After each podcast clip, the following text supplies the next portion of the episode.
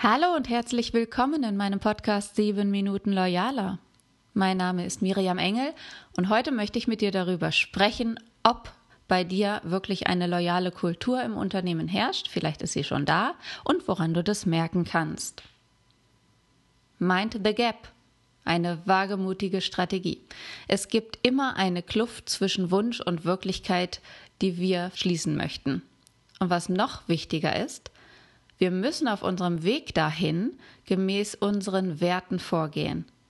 Das heißt, wir müssen Werte definieren, die in unserer Kultur als nicht verhandelbar gelten.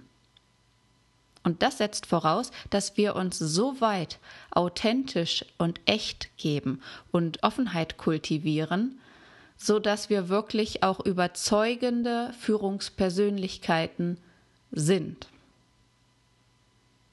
Auf dem Weg zu einem Kulturwandel gibt es immer viel Neues und Unbequemes auf dem Weg dahin. Und dabei muss überhaupt nichts perfekt sein, aber es ist wichtig, dass wir engagiert und fest entschlossen sind, unsere Werte mit unseren Handlungen in Einklang zu bringen. Wenn du dich viel mit Management und Führung beschäftigst, dann hast du bestimmt schon von Peter Drucker gehört, dem das Zitat zugeschrieben wird, die Kultur ist die Strategie zum Frühstück. Und das bedeutet, dass keine auch noch so ausgeklügelte Strategie eine Chance gegen eine mächtige Kultur hätte. Einige glauben, man müsste das gegeneinander ausspielen, Strategie und Kultur. Das sehe ich aber nicht so. Interessanterweise ist mir noch nie im Leben ein wirklich überzeugendes Argument untergekommen, demzufolge die Strategie wichtiger sei als die Kultur. Ich würde zustimmen, dass das, wer wir sind, mindestens ebenso wichtig ist wie das, was wir erreichen wollen. Aber weil ich jetzt nicht in diese Henne- oder Ei-Debatte einsteigen will, möchte ich dir viel lieber für dein Unternehmen ein paar Fragen mit auf den Weg geben, wie du herausfinden kannst, ob bei dir schon eine loyale Kultur im Unternehmen herrscht. Das heißt, ich bringe dir heute zehn Fragen mit über die Kultur und die Werte deiner Organisation. Die erste Frage ist, welches Verhalten wird belohnt und welches bestraft in deinem Team? Wofür und wie verwenden die Leute in deinem Team ihre Ressourcen, also Zeit, aber auch Budget und Aufmerksamkeit? Welche Regeln und Erwartungen werden befolgt, durchgesetzt und ignoriert? Fühlen sich die Menschen in deinem Team sicher und unterstützt, wenn sie sagen, wie es ihnen geht und um das bitten, was sie brauchen? Ist nach Hilfe fragen erlaubt?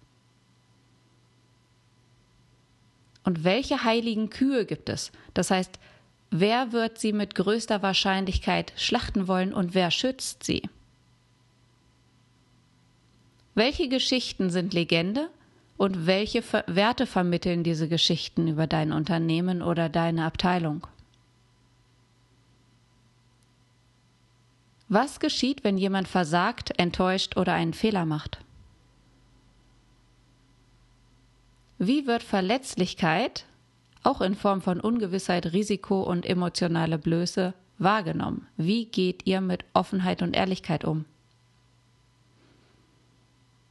Und wie geläufig sind Schamgefühle und Schuldzuweisungen und wie zeigen sie sich?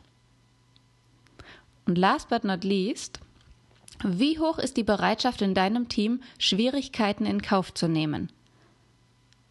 Damit meine ich das Unbehagen bei Lernprozessen, bei neuen Softwares, beim Ausprobieren allgemein, beim Äußern und Empfangen von Feedback.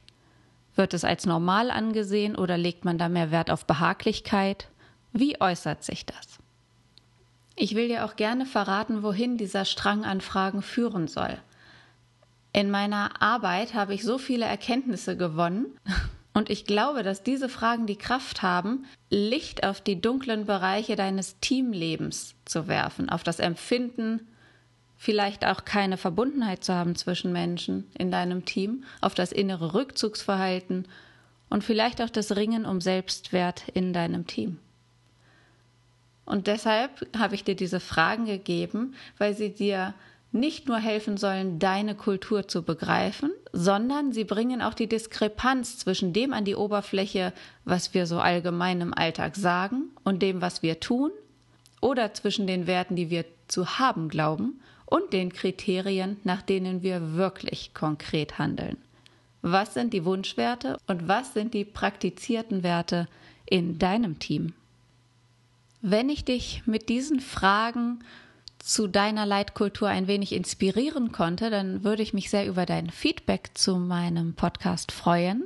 Und wenn du noch mehr wissen willst, viel mehr erfährst du in meinem Buch Besser führen, das du jetzt im Handel kaufen kannst oder auch unter loyal-führen.de, wo ich jetzt in den nächsten Tagen auch jede Menge Zusatzmaterial einstelle.